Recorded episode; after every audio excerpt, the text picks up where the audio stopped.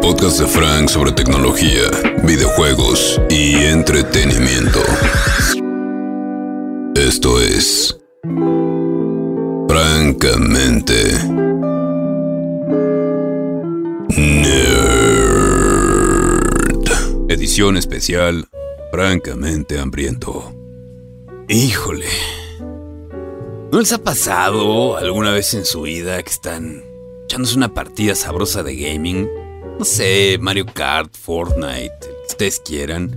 O a lo mejor están viendo una movie, ¿no? Una película de esas chidas en su casa. Imagínense sabadito en la tarde-noche. Y de repente su estómago grita: ¡Hambre! Güey, y tu cerebro en automático piensa: sushi.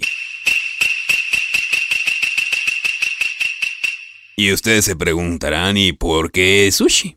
Porque sí, porque soy fan de la comida tradicional japonesa. Ah, error. O sea, sí, pero no. Y te explico. El sushi sí es un platillo japonés.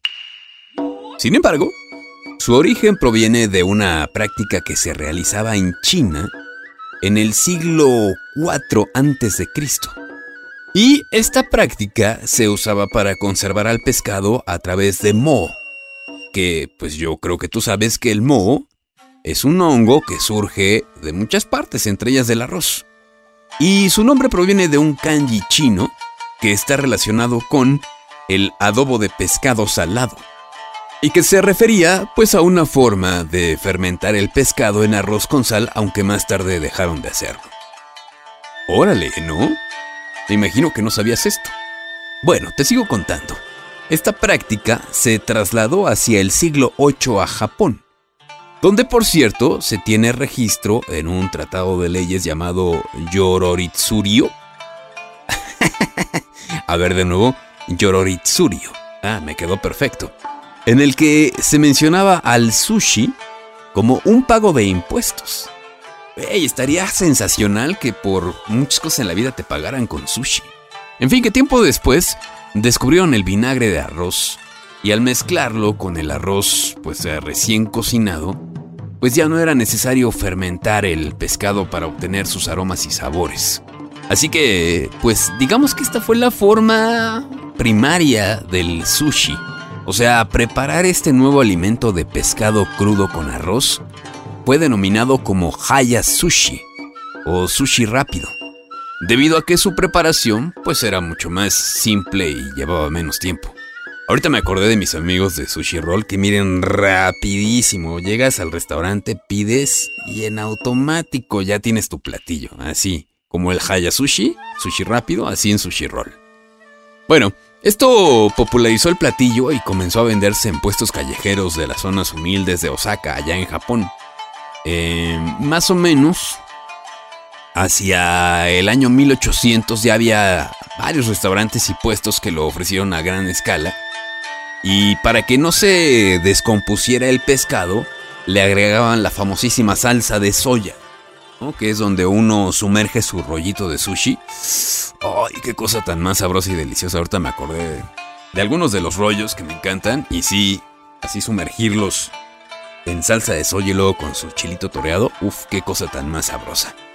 Bueno, eso fue hace, hace muchos años, hace muchísimos años. Y bueno, tú te preguntarás, ¿y el sushi tal cual lo conocemos en estos momentos cuándo apareció? Bueno, déjame platicarte que, según varias fuentes, ese sushi como lo conocemos ahora nació en Estados Unidos. De hecho, la primera barra de sushi se creó en el año de 1957 y se encuentra en la ciudad de Nueva York. Tendría que ser una parada obligada si vas a Nueva York y eres fan de sushi roll o del sushi. Y es curioso que el origen del sushi sea chino. eh, y, y digo que es muy curioso. Te platicaba yo al principio, es un platillo sí japonés, pero su origen viene de China. Y lo curioso es que hoy en día, cuando vamos a un lugar de sushi, por ejemplo Sushi Roll. Que es mi restaurante favorito de sushi, y yo creo que el tuyo también, bueno, pues ahí te dan tus palillos chinos, no japoneses, palillos chinos, bien coquetos para que te comas tu rollo, o tu tempura, o tu yakimeshi con tampico y chilitos toreados, ¿no? Aunque si tú eres como de los puristas, que yo la verdad es que en la Ciudad de México todavía no veo ninguno, así purista como los japoneses, entonces, en realidad, deberías comer el sushi con las manos y de un solo bocado, pues es mal visto que se corte y se coma en partes. Pues es que, bro, pues, ni que el sushi fuera milanesa con papas, güey, para que lo cortes en partes, ¿no? Con cuchillo y tenedor y luego te lo comas. Pues no, ¿cómo? Bueno, mientras les estaba platicando eh, acerca de la historia del sushi, estaba yo pidiendo mis rollitos de sushi por la app de Sushi Roll, que ustedes también pueden hacerlo, por ejemplo, a través de su página que es www.sushiroll.mx. Obviamente también están en todas las aplicaciones de comida a domicilio. Y es curioso porque hay un dato que nos dice que después de los tacos, lo que más pide la gente a través de las aplicaciones de comida en esta Ciudad de México es el sushi. Es que es una cosa deliciosa. Y además lo puedes comer frío, digo, hay rollos fríos. Y también están los rollitos, por ejemplo, que son fritos, ¿no? Que ya son como muy de México. Que por cierto, esa es otra historia que les tengo que platicar. ¿Cómo es que llegó el sushi a México? Y cómo se tropicalizó, o dicho de una manera más coloquial, cómo se mexicanizó como para hacer, por ejemplo, sushi frito o para ponerle chilitos toreados. Pero esa es otra historia y se las platicaré en otro momento. Mientras yo los dejo pensando en que a lo mejor en este instante, mientras escucharon este podcast, se les antojó un rollito de sushi, un yakimeshi, un tempura, ay, por ejemplo también unas brochetas de queso o de camarón con queso. Bueno, si se les antojaron cualquiera de estas cosas o quieren probar platillos nuevos, disfruten del 25 aniversario de Sushi Roll. Que Sushi Roll cumple 25 años este 23 de agosto, hay que recordar que es una empresa 100% mexicana. Así que disfruta del 25 aniversario con su nuevo menú, Sushi Love 21 donde van a encontrar diferentes atractivos tales como toppings o a lo mejor salsas distintas, increíbles combinaciones y nuevos sabores.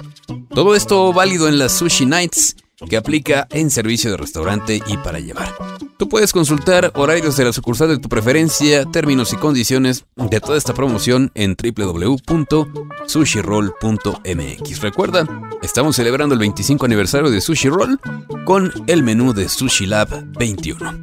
Y nos escuchamos en el próximo episodio del podcast hablando de más de esta cosa tan rica y sabrosa que es el sushi. Soy Frank.